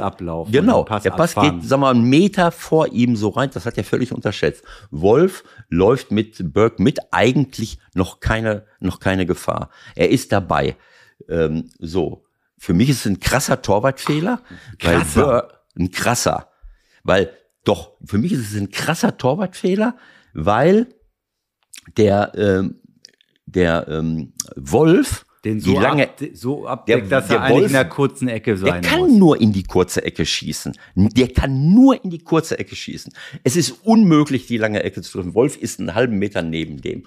Und der, und der Kobel lässt einen Meter, mehr als einen Meter, die kurze Ecke frei. Und da schießt er rein aus super spitzem Winkel das heißt, für mich ist, ein, ist, es wieder ein Stellungsfehler eines Torhüters, der einfach so stehen muss, dass es ist unmöglich an ihm vorbei. Es sei denn, der schießt aus vier Metern, weißt du, äh, einen fulminanten Kracher oben über, über, seine, über seinen Kopf irgendwo in die kurze Ecke. Aber an ihm vorbei, ohne dass er eine Chance hat, den Ball zu kriegen. Das geht nicht. Also, äh, aber es ist trotzdem so, dass die all die Situationen, die ich von Bremen gesehen habe, wo Dortmund in Bedrängnis gerät, immer damit zu tun hatten, dass sie die Außen nicht in den Griff gekriegt haben, dass sie keine klare Ordnung hatten, dass alle nach hinten rennen und gucken, was machen wir jetzt äh, jetzt so und wer deckt wen. Und viele Köche verderben den Brei, das weißt du, wenn vier Mann oh. gegen zwei Stürmer wenn, wenn vier Mann gegen zwei Stürmer spielen, dann hast du oft, dann denken die alle, boah, wir sind ja alle hier. Aber entscheidend ist, wer den deckt. Und und der ähm, in, bei, dem, bei dem Tor vom, vom Niklas Schmidt zum Beispiel, ich weiß nicht, was der Süle, das konnte ich nicht sehen, was der Süle da im Mittelfeld zu suchen hatte. Es war in dem Moment aber so, dass er rausgestürzt war. Chan ist hinten reingelaufen und er kam nicht mehr, äh, nicht mehr rechtzeitig zurück. Und Niklas Schmidt spielt im Mittelfeld den Ball nach außen auf Amos Pieper. Und Pieper kann in aller Ruhe dahin laufen. Irgendwann bemüht sich mal einer in seine Richtung äh, weil, ja, ist natürlich, das ist ganz geschickt. Ich nehme an, dass das, äh, dass Ole Werner über solche Dinge halt auch nachgedacht hat. Wenn du mit einer Spitze spielst, Modest, wer soll jetzt die beiden Äußeren äh, äh aus der Dreierkette auffangen, wenn sie nach vorne gehen? So, und in dem Fall kann Amos Pieper in aller Ruhe flanken, während sich, äh, während sich Niklas Schmidt in den 16er schleicht, ohne dass irgendjemand auf die Idee kommt, der könnte gleich im 16er auftauchen und vielleicht irgendwas machen. Ja, also auf äh, die Kombi als Tor hättest du, glaube ich, auch eine Menge Geld verdienen können. Ne? Also äh, Assist Pieper und dann Kopfball Schmidt ist auch noch nicht so. Überragender Kopfball. Ich habe den in der zweiten Liga öfters gesehen. Dass der hat mir gut gefallen. Ist ja auch, ist ja auch in Bremen ausgebildet worden. Und jetzt profitieren sie äh, davon. Also es war ein super Kopfball. Aber kein Mensch kommt auf die Idee, ähm, äh, den zu decken. So, das ist dieser, diese, dieses klassische individuelle Abwehrverhalten im 16er. Im eigenen 16er. gibt es keine Raumdeckung mehr. Aber das praktizieren viele. Die praktizieren die Raumdeckung wahrscheinlich noch in der Toilette und, und hinten in der Umkleidekabine. Irgendwann muss ich doch mal auf die Idee kommen, äh, wer hat das gesagt? Aber letzte Woche aber auch gesagt, einer, einer in Argentinien hat, hat seinem Abwehr, hat seinem Abwehrspieler gesagt, was hat er gesagt? Wenn wir, guck, guck, guck nicht auf den Ball, guck nicht auf den Gegner, du Idiot. Wenn wir immer nur auf den, auf den Ball gucken, dann schießt er hin, dann schießen die anderen Tor. Oder so. Also auf die Idee zu kommen, äh, dass der, äh, dass irgendjemand das Tor schießen muss und dass ich den vielleicht vorzugsweise decken sollte, kommen immer noch viele nicht. Und das war in dem Fall äh, also in dem Moment wieder der Fall und der kann den reinköpfen äh, äh, überragend. Und das gleiche zum Beispiel Buchanan, das 1 zu 1, genau das gleiche. Da ist dann, äh, jetzt weiß ich gar nicht, äh, ich glaube, äh, bei Pieper ist Bellingham rausgestürzt. Bellingham, der eigentlich vor der Abwehr, den du bräuchtest vor der Abwehr, um den äh, Niklas Schmidt zu neutralisieren, der versucht dann draus zu stürzen, Verantwortung zu übernehmen und den Pieper zu, äh, komm, zu stören. Kommt natürlich zu spät. Und so geht das weiter. Bei dem, bei dem ersten Tor haben wir das gleiche äh, Theater. Keiner geht mit irgendjemandem mit. Äh, der linke äh, äh, Verteidiger äh, kommt sowieso nicht auf die Idee. Und plötzlich kommt Buchanan, der mittlerweile reingekommen war für Jung, kommt irgendwie aus dem, äh, aus dem äh, Nirvana und da hat äh, Bellingham in diesem Fall mal gepennt, weil er das unterschätzt hat. Der kommt von hinten, antizipiert und Bellingham läuft da so nonchalant hin. Äh, was soll schon passieren? Was, was soll schon passieren? Da sind ja, da sind ja acht Leute hinten. Ne? Nur das ja. sind alles keine Abwehrspieler. Ja, gut, das, ich meine, das die wollen alle nur deutscher das, Meister werden. Das war natürlich auch ein absoluter Glücksmoment, das muss man einfach so sagen, wie er den trifft. Ich meine, der ist jetzt auch unverdächtig gewesen, bis jetzt als Torschütze in Erscheinung zu treten. Ja, weder. Äh, ich kenne den jungen Mann nicht. Äh, äh nein, der, der, der, hat in der Liga noch nicht ein einziges Tor geschossen. Ja, also das müsste ja man, müssen wir Ole auch mal fragen, wenn wir mit ihm widersprechen, ob er so ein Tor jemals schon im Training geschossen hat. Ich das glaube ja eher nicht. Michael, das ist ja nicht der Punkt. Der Punkt ist ja nicht, ein Glücksmoment wäre für mich, das, was Borussia Dortmund äh, mit, äh, mit Julian Brandt erlebt hat. Das war ein Glücksmoment. Wie schon unser Freund äh, äh, Buschi gesagt hat, aus dem berühmten Nichts erzielt er, erzielt er das Tor. In, äh, so, das ist ein Glücksmoment. Das war zwar ein sensationeller Schuss, aber ein Glück. Es ist glücklich, wenn ich keinen Druck mache, wenn ich nicht viele Torchancen habe. Verstehe, was du meinst. Verstehe, was du meinst. Trotzdem den Ball in der Bewegung so mitzunehmen und so mit dem Außenriss dann oben rechts in den Knick reinzuhauen. Äh, ja, ja, das war, das war technisch super. Vielleicht gelingt ihm das auch nicht nochmal, aber das ist nicht der Punkt. Der Punkt ist, dass die keine Ordnung haben, dass sie keine Spielkontrolle bekommen und dass die Bremer immer wieder in diese Art von Abschlusssituation gekommen sind. Und oftmals haben sie ihn halt nicht reingehauen, weil sie eben nicht die gleichen Spieler haben wie Bayern München, aber irgendwann mal rächt sich das. Wenn du das ganze Spiel über keine Spielkontrolle hast und immer wieder guckst, ja, äh, ne, das schleicht sich dann ja auch ein. Du denkst, ach, jetzt führen wir auch noch 2-0. Wir haben überhaupt keine Kontrolle. Wir werden dieses Jahr Bayern München an der deutschen Meisterschaft hindern oder zumindest mit ihnen mitspielen. Wenn du, weißt du, du hast keine Spielkontrolle, äh, du bist äh, permanent schießen die daneben oder du kratzt die Dinger noch von der Linie. Weißt du, wie viele Leute von den Dortmunder in letzter Sekunde noch gerettet haben? So. Und dann führst du noch in der 80. Wann war das? 80. Minute oder 77. fällt das Tor, glaube ich. Und 77. fährt das 2-0 und in der 80. Minute schießt der Hazard aufs Tor und der, äh, und der, äh, äh, wer war das jetzt? Der Pavlenka faustet sich gegen den eigenen Pfosten. Das heißt, gefühlt, obwohl du einen defensiv einen Mist zusammenspielst und auch gar keine Spielkontrolle hast, äh, denkst, gefühlt führst du 3-0 Und es ist die 89, 88. Minute. Das schleicht sich dann ein, dass du, äh, dass du, äh, du, du kannst in den letzten Minuten keine Spielkontrolle mehr kriegen. Das ist so, weißt du, dass diese Gefühle, ich habe das hundertmal erlebt. Entweder kriegst du es hin, du musst als Trainer da stehen und scharf sein bis zum Gehen nicht mehr. Du darfst dich auch nicht freuen, äh, wenn du, wenn du 1-2-0 führst und ausrasten und ausflippen. Das kann der Ole Werner machen, wenn das 2-1, wenn das 2-2 fällt, so wie er es auch gemacht hat. Aber du musst als Trainer darauf achten, dass du die Spielkontrolle bekommst. Und das war die ganze Zeit nicht der Fall. Und irgendwann mal rächt sich das. Egal, ob das jetzt glücklich war oder nicht. Es ist die Häufung der Chancen, die du dem Gegner gibst. Und das hängt damit zusammen, dass sie nicht in der Lage waren, eine Lösung zu finden, Zugriff zu bekommen. Dieser Zugriff hat nicht existiert. Okay, gut, verstehe ich. Trotzdem, so wie, trotzdem, ja. das 2-1 ja. fällt. Du bist in der 90. Mhm. Musst du dann als Trainer nicht nochmal aktiv irgendwas machen? Du kannst nicht mehr auswechseln, weil ich glaube, ich glaub, er hatte zu dem Zeitpunkt schon fünfmal ausgewechselt. Das kannst Abs du also nicht mehr machen, um zu allerdings. brechen. Was, mhm. was kannst du noch tun? Timeout gibt's ja leider nicht. Oder kannst Nein, du nichts tun? Naja, also ich sag mal so, ähm, man hat ja genauso viele Spieler auf dem Feld wie der Gegner in der Regel. Wenn man nicht wie der HSV spielt. Wenn man keine roten, wenn man keine roten Karten produziert. Darüber sprechen wir gleich noch mal kurz. Äh, so, aber Michael, wenn ich in der, wenn ich in der 89. Minute das 2-1 bekomme und ich komme dann auf die Idee zu sagen, oh Scheiße, 2 zu 1 und ich käme dann auf die Idee, jetzt muss ich mein Abwehrsystem ändern, um Zugriff zu bekommen. Habe es aber die die 88 Minuten vorher oder vielleicht tue ich ihm auch jetzt auch unrecht, ich habe das Spiel ja nicht ganz gesehen, vielleicht hat er auch versucht, was zu verändern. Das wäre sehr, sehr leichtsinnig und fahrlässig gewesen. Aber wie gesagt, ich habe nicht das ganze Spiel sehen können und habe jetzt auch nicht die Kapazität äh, gehabt, äh, mir das komplett anzugucken. Aber das, was ich gesehen habe, äh, zeigt mir, dass sie diese Kontrolle nicht haben.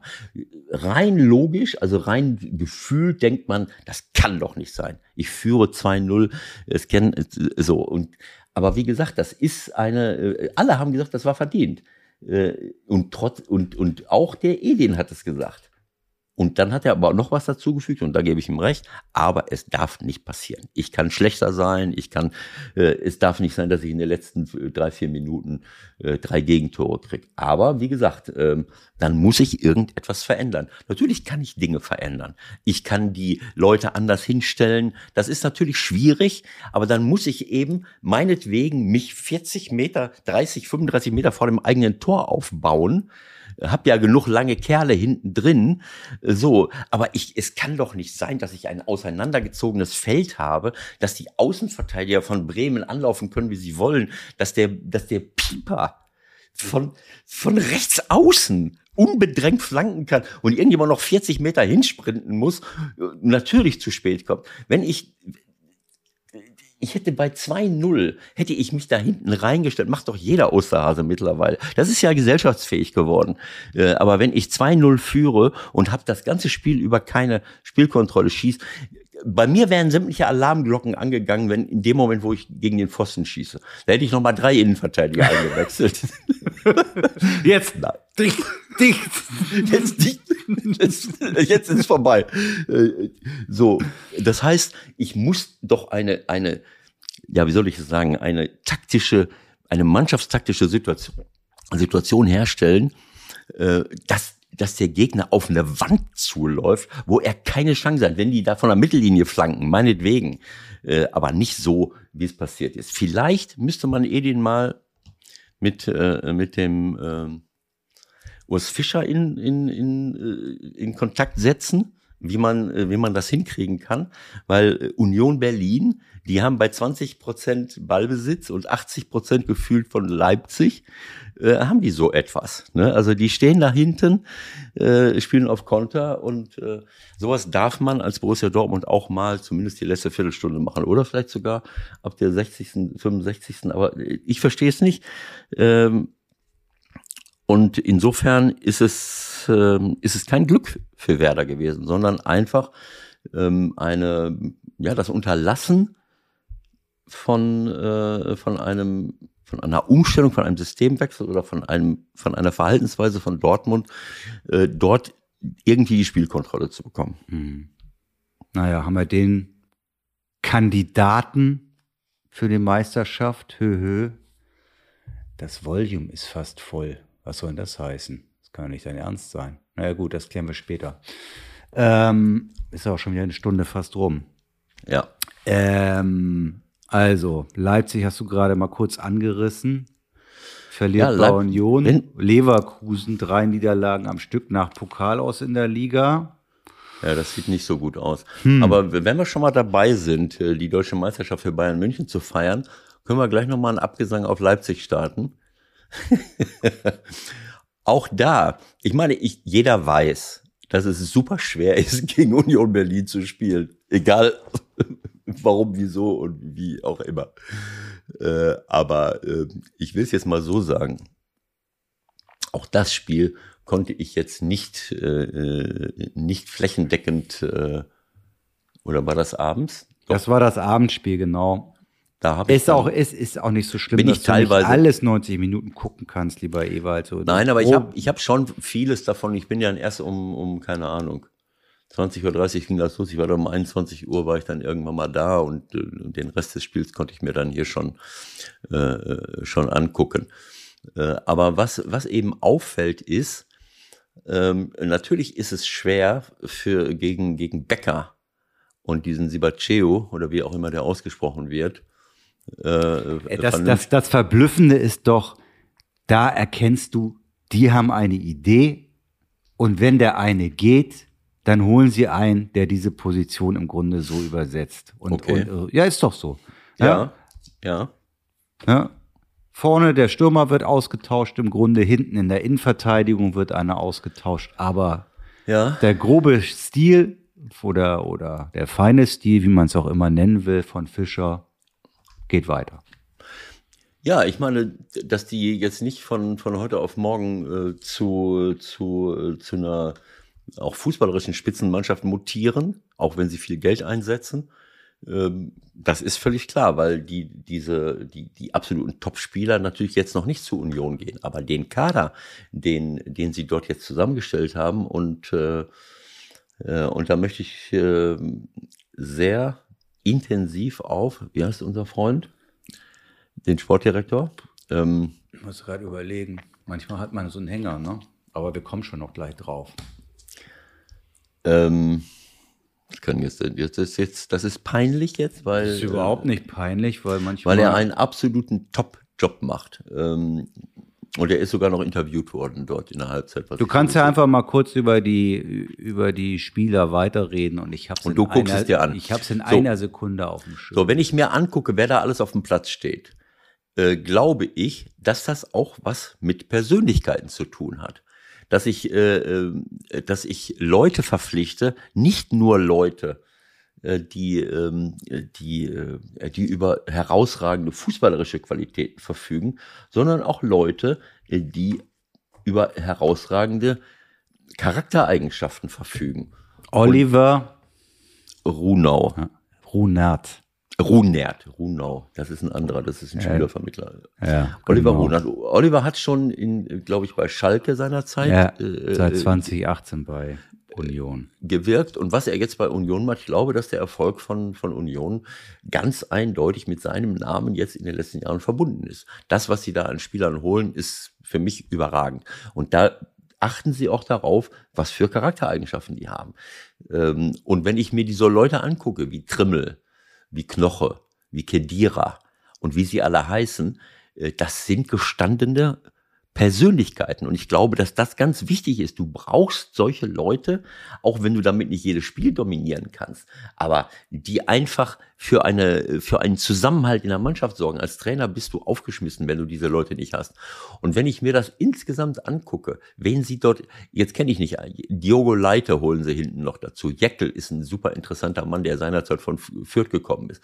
Äh, so, Schäfer, ein, ein, ein, ein junger Spieler, den sie, den sie jetzt dazugeholt haben, äh, von, äh, aus der, äh, ja, ein Ungar, der, der mich für, sehr überrascht hat und den ich Haberer zum Beispiel finde ich auch ist ein klasse Transfer. Haberer ist ein klasse Transfer. Haberer ist ein klasse Transfer.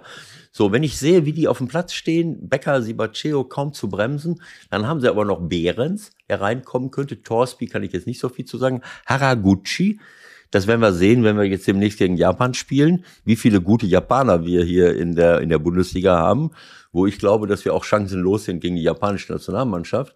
Dann haben wir noch, dann haben wir noch Michel, der, der von Paderborn kommt, der immer und, das, den, und Leveling, also dann hast du Leveling von Kräuter Fürth, der super interessant ist. Dann hast du Seguin auch von Kräuter Fürth, der super interessant ist. Dann hast du noch Gieselmann, auch mal bei Kräuter Fürth gewesen. Das heißt, du hast so viele gestandene Persönlichkeiten, die auch einem auf einem guten Level spielen können. Äh, das ist Wahnsinn. Selbst wenn die drei, vier äh, verletzte Leute haben, glaube ich, gut vorne sehe ich jetzt nicht so viele aber du siehst, Michel und Behrens ist natürlich nicht die gleiche, das gleiche Tempo wie Becker und, äh, und Sibaceo. Aber wie gesagt, ich, was ich sagen will, ist, wenn ich gegen Union Berlin spiele, das ist für jeden schwer, aber wenn ich gegen Union Berlin spiele und weiß, dass sie sich hinten reinstellen, dass sie die Räume eng machen, dass sie super leidenschaftlich und aggressiv kollektiv gegen den Ball spielen und niemals irgendein alleine, sondern ein zweiter, dritter dazukommt. Und dann spiele ich mit meiner, mit meiner Idee 3-5-2, wo ich die Außenbahn mit Raum besetze, links und mit Henrichs rechts. Klar kann ich sagen, Guardiol stürzt nach und Simakan stürzt nach.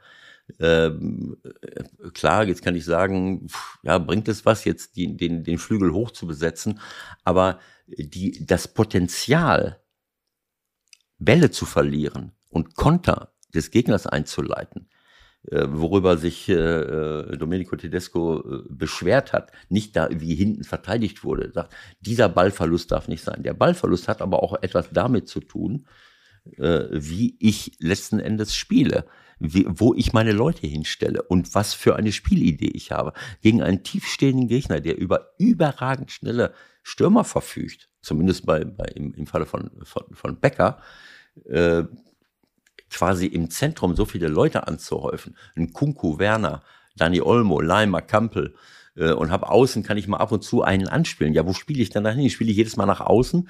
Wenn ich vorne links einen habe, dann wird ja Kunko mal ausgewichen sein, dann wird ja Werner mal ausgewichen sein. Also das ist, das ist sicherlich äh, nicht so, nicht so einfach, äh, da durchzukommen. Aber ähm, ja, also für mich, äh, äh, sie waren ja im, im, im Grunde genommen, haben sie ganz große Probleme gehabt, überhaupt durchzukommen. Äh, und wenn ich dann, äh, ja, was soll Raum und Heinrich sollen Flanken spielen auf, auf den Kunko und Werner? Äh, ja, dann na, die wollen Fußball spielen, das ist was anderes. Und ob Werner jetzt wirklich, ich kann die Motivation von Werner verstehen, aber ob er jetzt ähm, so viel Sinn macht in, äh, als Neuzugang für, für, für Leipzig. Naja, ich, gut, wenn er wieder in die Verfassung kommt, in der er war, bevor er gegangen ist und sie ihn so einsetzen, dann sicher ja. Das ist schon richtig, aber ähm, ich, sag, ich sag's mal so, äh, das Leben ist ein Kreislauf und alles ist mit allem verbunden. Ne? Also, äh, und man muss immer gucken, was man macht, welche Auswirkungen das hat. Dass Werner ein Top-Stürmer ist, ein Weltklasse-Stürmer, auch wenn er, sagen wir mal, nicht auf dem Niveau von, von dem einen oder anderen ist. Aber er hat äh, überragende Leistungen gebracht, das meine ich damit nicht sondern ich meine, ein, die haben ein System gefunden mit Nkunku, der, der einer der besten Stürmer Europas geworden ist, der aber vorne sämtliche Freiheiten dieser Welt hatte. Der geht rechts, der geht links, der geht vorne rein. Ich glaube, ich könnte mir vorstellen, dass Nkunku und Werner sich gegenseitig auf den Füßen stehen, dass sie sich gegenseitig Räume wegnehmen. Äh, und Werner als richtigen Flügelspieler ist auch nicht so das Gelbe vom Ei. So, das heißt, ähm, ich weiß es nicht. Ich habe Spiele von, von Leipzig gesehen, wo du sagen musst, naja, das aller Ehren wert, in Europa, überall. Denk mal an das, auch das Spiel gegen, äh, gegen Bayern München, da ist das Gleiche passiert. Ne, da haben sie auch wieder mit ihrer, äh, äh, mit ihrer äh, Dreierkette gespielt, sind nicht äh, klargekommen. Und als er in der zweiten Halbzeit dann umgestellt hat, haben sie Bayern München vor riesengroße Probleme gestellt. Da hast du plötzlich ein ganz anderes Spiel gehabt. Ich glaube, dass auf diesem Niveau taktische Feinheiten, taktische Besonderheiten, eine Grundordnung, und wenn es nur in der Defensive ist, eine ganz große Bedeutung hat. Und dann kann ich die Qualitäten der Spieler auch anders nutzen. Also ähm, für mich war es irgendwie absehbar, dass sie, dass sie Probleme, äh, Probleme bekommen. Äh, aber Hätte natürlich auch wieder alles ganz anders laufen können. Wie gesagt, wir sind schon weit, aber einen kleinen Nachschlag gibt's noch. Ja. Wir müssen natürlich mal wieder beim VR reden.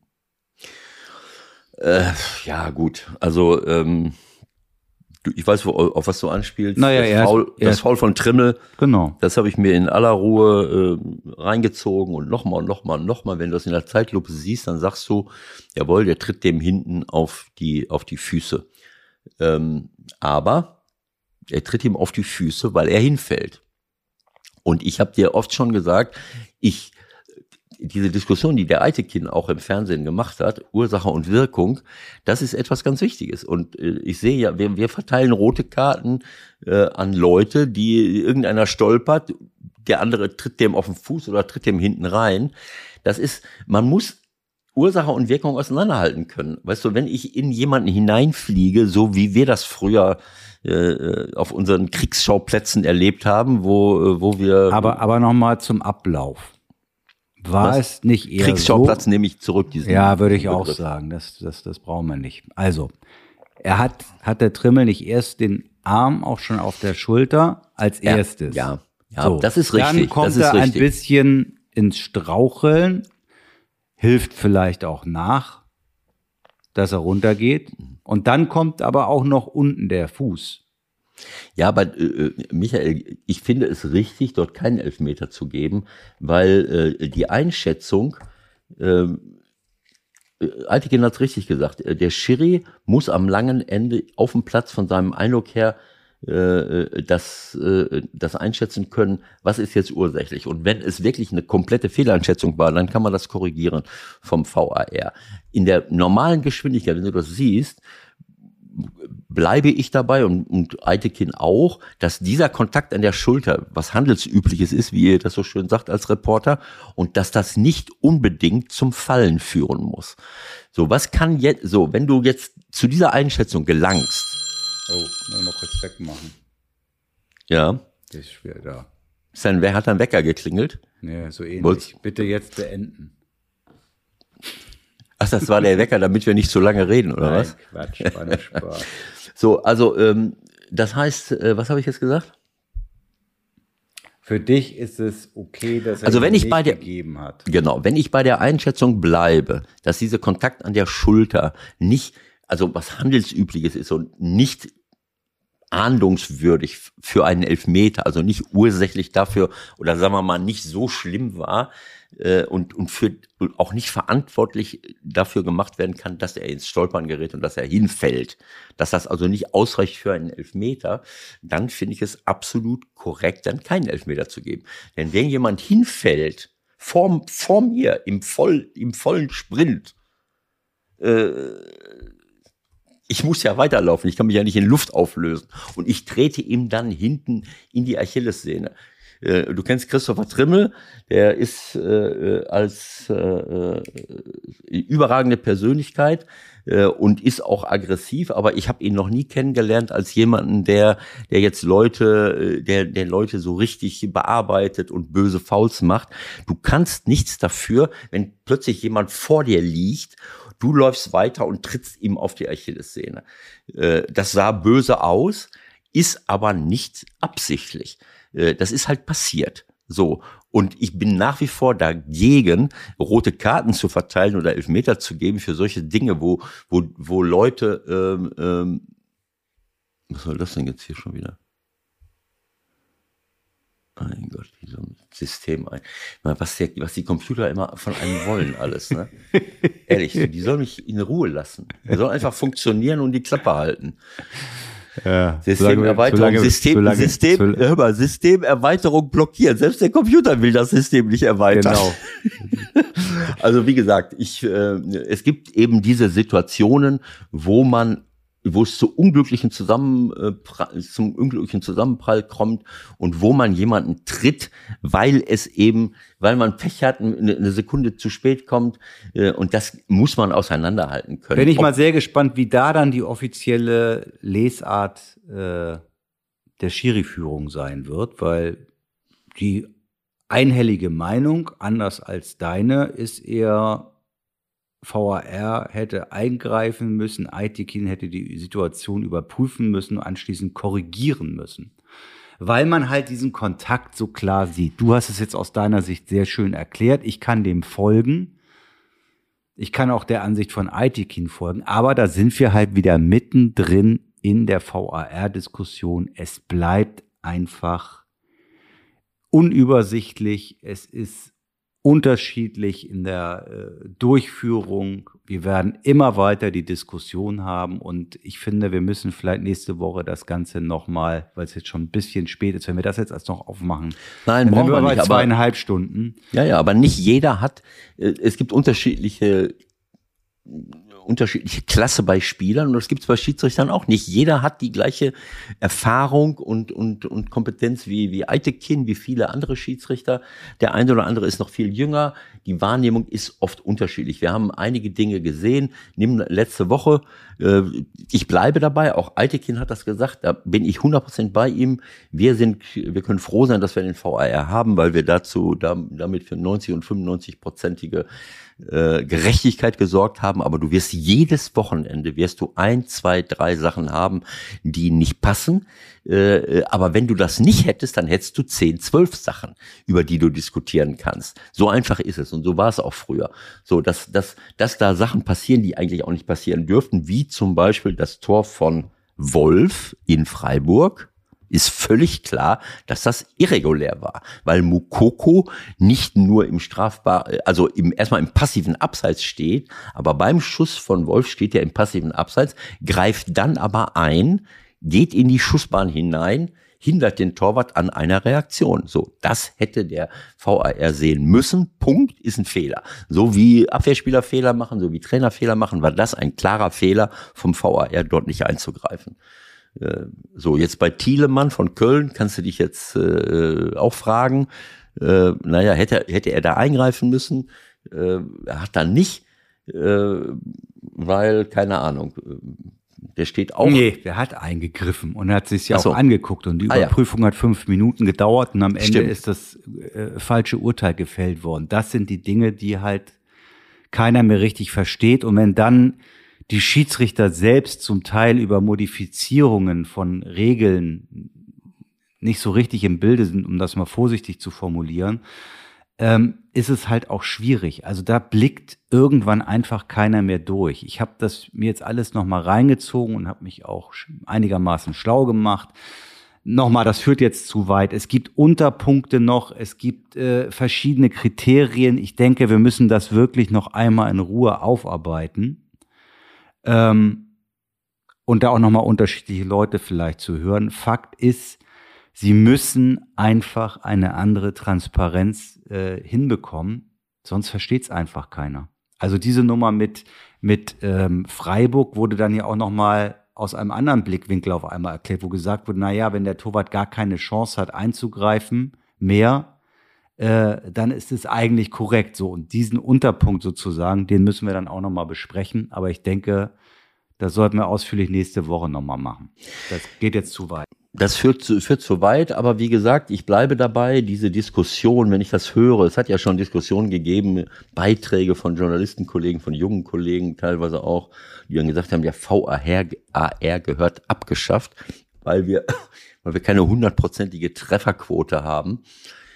Äh, Dann möchte ich zu, vielleicht können wir auch die Abwehrspieler abschaffen, äh, weil die Die Trefferquote haben wir doch schon abgeschafft. weil die Trefferquote, die Trefferquote beim, beim korrekten Abwehrverhalten wesentlich geringer ist als die Trefferquote der VARs. Also auf so eine Idee kommt doch keiner. Also insofern, äh, es geht immer darum, äh, grundsätzlich auf dem richtigen Weg zu sein. Und äh, so wie wir bei Abwehrspielern wie die Trainer bei Abwehrspielern darauf achten sollten, sie so zu qualifizieren, so einzugreifen und sie so zu trainieren, dass sie diese immer wiederkehrenden Fehler unterlassen, ist es bei dem VAR eben auch nicht die Frage, ihn abzuschaffen, sondern ist es die Frage der Qualifizierung, äh, sich weiterzuentwickeln, diese Wahrnehmung äh, zu, äh, zu verbessern äh, und dann in gewissen und dann die Fehlerquote geringer zu halten. Darum geht es letzten Endes.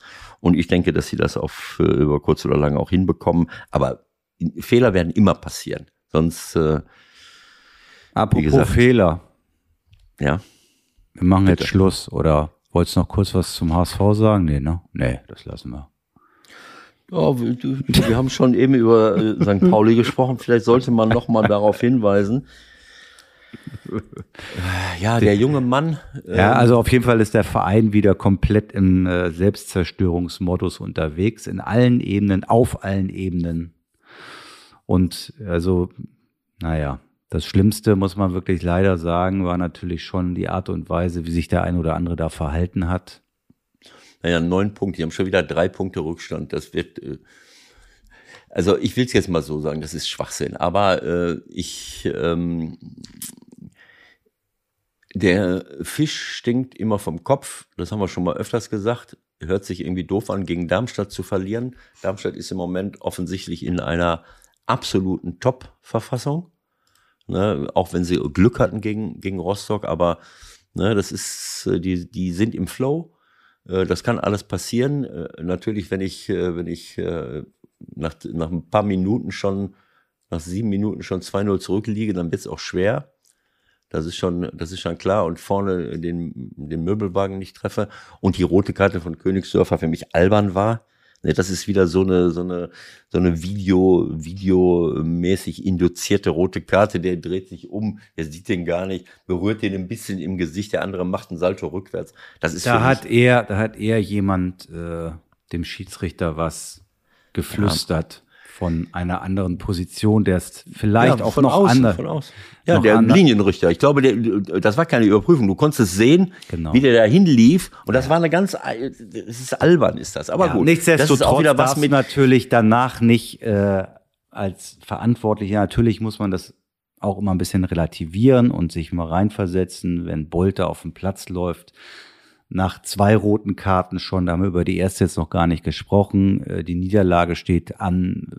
Es ist sonst viel Theater im Club. Da muss man vielleicht auch immer mal Dampf ablassen, aber nichtsdestotrotz kann er natürlich auf dem Platz. Aber worüber rennen. hat er sich denn so wahnsinnig aufgeregt? Na, über die rote Karte von Königsdörfer. Ja, gut, da kann man sich drüber aufregen, aber ich ja. meine. Äh, also schlimmer war natürlich die rote von äh, Opoku, das ist klar, äh, was auch immer ihn da geritten hat. Kurzschluss, Sicherung durchgebrannt, Gegner getreten, der am Boden liegt und sich danach vor allen Dingen noch aufgeregt, als wenn es unberechtigt wäre. Das, das habe ich überhaupt nicht kapiert. Ja, es ist, äh, das ist sehr schade, weil ähm, äh, sowas ist, äh, ich meine, es ist, ein, ein, junger Spieler, der, ähm, ja, der beim HSV ausgebildet wurde, acht Jahre lang, auch in der zweiten Mannschaft noch gespielt hat, dann wird er kurz mal äh, nach Hansa Rostock ausgeliehen, dann, das war dritte Liga, dann geht er, äh, kommt er zurück, ganz kurz mal, dann spielt er bei Regensburg, äh, hat dort auch einige Spiele gemacht. Das ist ein talentierter, ein talentierter Junge, Osnabrück auch nochmal ausgeliehen. Hat, hat er super gespielt, also klar, dritte Liga, aber. Drei Spiele, drei, 33 Spiele, drei Tore, alles gut. 15 äh, Vorlagen. Ja, wunderbar. Das, das muss er machen. So, also, aber man muss seine Nerven in den Griff kriegen. Man muss auch an seiner Persönlichkeit, äh, an seiner, äh, an seiner Persönlichkeit arbeiten. Also da muss man natürlich den Hintergrund um das zu verstehen, vielleicht noch kurz mit einordnen. Der ist natürlich auf den Außenbahnen unterwegs. Der mhm. hat auf seine Chance gewartet. Der HSV verpflichtet da einen neuen Spieler nach dem anderen für die Außenposition. Er okay. soll wohl wieder weggeschickt werden, äh, entweder wieder ausgeliehen werden, vielleicht sogar verkauft werden. Wir wissen ja nicht genau, was in dem Jungen ja, vorgeht. Man, genau, ne? so du weißt nicht, was vorgeht und äh, oft sind solche Reaktionen, das muss ich auch schon als Trainer oft äh, bitter erfahren, wenn man nicht eng genug dran ist an den eigenen Spielern, um auch zu, zu ne, um sie mitzunehmen, um auch ihre Sorgen und Nöte zu erfahren. Das weiß ich nicht, kann ich nicht beurteilen. Aber so eine Reaktion, äh, ich meine, der wird den nicht, das war ja, also für diejenigen, die es nicht gesehen haben, er geht durchs Mittelfeld, hat einen Ball gewonnen, geht an Holland vorbei. Holland? Der, der linke Verteidiger so irgendwie versucht zu dribbeln und der hält ihm an der Hose fest. So klares taktisches Foul. Da dreht er sich um und tritt dem am Boden knienden Holland. Also in, mit einem äh, fulminanten Spannstoß gegen die Hüfte oder gegen den, den oberen Oberschenkel, keine Ahnung. Äh, also eine klare rote Karte sieht man nicht selten. Nein, also eine klarere habe ich selten gesehen. Kannst dich an Otavio erinnern, der diese Schere gemacht hat mit Anlauf von hinten bei Wolfsburg? ja, sowas. Ja, ja gut. Also äh, Herr Schröder, Schröder kommt an, zeigt ihm die rote Karte und er ist komplett wie von, also er wirkt auf jeden Fall überrascht und was soll das denn jetzt, wie rote Karte? Der hat mich doch festgehalten. Also, und der lebte auch noch. Also ich, ich, ich will es jetzt mal so sagen, äh, man, man steckt da nicht drin, schon wieder irgendwie so ein, so ein 5-Euro-Spruch.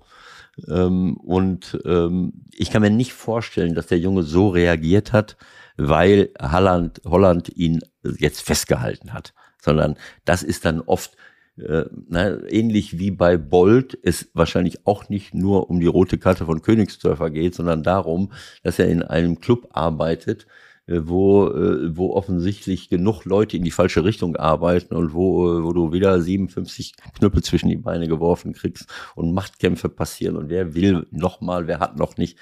Also das kann dich natürlich fertig machen und dann kommen solche Reaktionen zustande. Das ist sehr, sehr schade, aber es ist irgendwie scheinbar immer noch die Realität. Und für den Jungen tut es mir leid. Ich hoffe, dass er, äh, der wird eine dicke Sperre bekommen, leider ja. Gottes. Ist berechtigt. Ja, wird auch, aber, vom, wird auch vermutlich vom Verein sanktioniert werden, wenn da noch irgendjemand in der Lage ist, vernünftige äh, Entscheidungen mhm. zu treffen. Und naja, vermutlich. Ja werden sie eine ja. Lösung für ihn finden, äh, dass er nochmal woanders hin, vielleicht sogar vielleicht woanders hin kann und darf. Vielleicht ist das das Beste für ihn. Naja, es ist ja oft so, es ist oft so, der, der, der Prophet zählt, zählt im eigenen Lande oft nicht so viel. Ne? Neben der Pfeiffer, das ist auch äh, Pfeiffer. Ich meine, all die Innenverteidiger, die jetzt beim HSV rumlaufen, die sind auch nicht viel besser als Pfeiffer. Äh, so, aber der ist dort ausgebildet, läuft da 100 Jahre rum, ist 3,50 Meter groß und köpft hier jetzt erstmal einen rein. So, das ist der Klassiker. Ne? Aber das ist eben so. Die Leute kennen dich, wenn du dort ausgebildet bist, dann kennen die dich mit allen Stärken und Schwächen. Wenn du jemanden verpflichtest, dann verpflichtest du ihn nur, weil du Stärken siehst. So, wenn du den mal drei Monate da rumlaufen hast, dann weißt du auch mehr über ihn. Und wenn du jemanden zehn Jahre da rumlaufen hast, wie Pfeiffer oder, oder Opoku, weißt du alles über ihn. Die Unterhosengröße und äh, was hier nochmal und da nochmal passiert. So, und das ist, das muss man mal berücksichtigen. Also ein bisschen Vertrauen den Leuten geben, die sich mit mir als Club identifizieren, wäre vielleicht auch mal ganz sinnvoll. Dann habe ich vielleicht auch nicht nur äh, Söldner da, äh, sondern habe ich vielleicht auch mal Leute, die, äh, die, die, ja, die ich sehr gut kenne und denen ich vertraue, dass sie das Ding nach vorne bringen. Und das, auch das gehört für mich zur Nachhaltigkeit dazu, habe ich oft genug gesagt. Äh, wir warten jetzt alle, wer wird jetzt noch geholt und wer kommt noch mal, wen verpflichten wir alles noch. Äh, aber das größte Potenzial, was wir in Deutschland haben und was für mich immer noch nicht komplett ausgeschöpft ist. Das ist die Nachwuchsarbeit, das ist die Nachwuchsförderung von, von vielen, vielen tollen Talenten, äh, wo wir viel äh, Luft nach oben haben. Und, und äh, ich glaube, dass, dass wir dort wesentlich besser sein könnten und dort dann auch äh, Spieler haben, wenn man ihnen vertraut und wenn man ihnen die richtigen Trainer an die Seite stellt äh, und sie entsprechend ihnen entsprechend Raum zur Entwicklung lässt, dass wir, äh, dass wir dort eben noch viel mehr solcher Leute haben, wie zum Beispiel Sané oder wie, keine Ahnung, Chris Fü Musiala, ja, der ist ja auch woanders teilweise in England gewesen, aber es gibt viele interessante Leute, du musst ihnen halt vertrauen. Und Stuttgart zum Beispiel, die, die vertrauen einzelnen Leuten, Führig, der auch in Dortmund ausgebildet wurde, da holt man auch Leute von überall her. Klar, der braucht, aber äh, und, und äh, wenn ich nur solche Leute habe, junge Leute, die, ne, so wie Stuttgart, sie teilweise einbaut, dann bezahle ich eben auch mal Lehrgeld. Aber äh, ich meine, so ein Führig, wenn der in Dortmund spielen würde, glaube ich auch nicht, dass er eine schlechtere Rolle spielen würde, weil er in einer besseren Mannschaft spielt. Also ich weiß nicht, warum man Leute ausbildet bis zum geht nicht mehr und anschließend gehen die überall hin, nur nicht da, wo sie, wo sie, wo sie ausgebildet wurden. Und beim HSV scheinbar auch. Gutes Schlusswort. Jetzt nicht nochmal ausholen, weil wenn du jetzt den HSV nochmal, wenn du da nochmal ansetzt, dann wird das für den einen oder anderen vielleicht noch schlimm. Lass es uns dabei belassen für heute. Ähm, ja, und guck alles, was so kommt, ne? Da haben wir bestimmt wieder eine Menge Programm, was wir uns diese Woche noch so reinziehen können, ne? Bist du wieder bestimmt äh, Champions League Quali und so weiter und so fort. Oder hast du da keine Zeit für? Champions League? Gibt's das schon wieder? Irgendwas ist immer. Ja, bei der Champions League muss ich sagen, ich habe so mit einem Auge auf die Ergebnisse geguckt. Ich auch. Dienstag, stimmt. Pilsen gegen äh, Karabakh Akdam. Viktoria Bil Bilsen gegen Karabakh. Karabakh ist das irgendwie, ist das Aserbaidschan oder was ist das? Ja, gut. Roter Stern gegen Maccabi Haifa. Maccabi Haifa hat meinen Ex-Club Olympiakos Piraeus ausgeschaltet. Benfica Dynamo Kiew, Zagreb Bodo Glimt. Bodo Glimt, Glimt hat schon AS Rom weggeputzt. Die brauchen wir in der Champions League Gruppenphase unbedingt. Die müssen dabei sein, weil der, ist AS Rom in der Champions League mit Mourinho? Nee. Nicht? Wo Ich- sind die denn? Ich glaube. Euroleague oder was? Ich denke doch mal, ne? Okay. Gut. Würde ich gerne mal wieder sehen, so ein Duell zwischen Bodo Glimt und AS Rom. PSV Rangers. Rangers, ja, äh, Rangers ist im, ist das jetzt das Finale schon? Ja. Der, der Playoff. gewinnt, der, Playoff. Der, ja, ja. Rangers hat, da wo, wo äh, ab der äh, äh, Ramdane seiner Zeit war, mal ein Jahr, Un, wie heißt das? Royal Union Mhm. Saint-Gilloise, die waren zweite Liga, die sind dann irgendwann mal jetzt aufgestiegen und haben letztes Jahr, sind die, sind die nicht sogar Meister geworden? Waren die nicht sogar Meister? Und die waren jetzt in der Champions League, in dem, äh, die haben zu Hause gegen Rangers 2-0 gewonnen. Irgendwie. Verstehst du? Mhm. Haben aber 2-0 0-3 dann da verloren. Und haben 0-3 verloren. Ob das wieder so mit rechten Dingen zugegangen ist, wir wissen es nicht. Okay. Also ich kann mir das nicht alles angucken. Nein, wir machen jetzt Schluss. Ihr macht euch eine schöne Zeit. Wir hören Ja. uns alle nächste Woche wieder. Bis dahin. Tschüss. Schöne Woche, Leute, und äh, seid gut zum Klima. Ciao.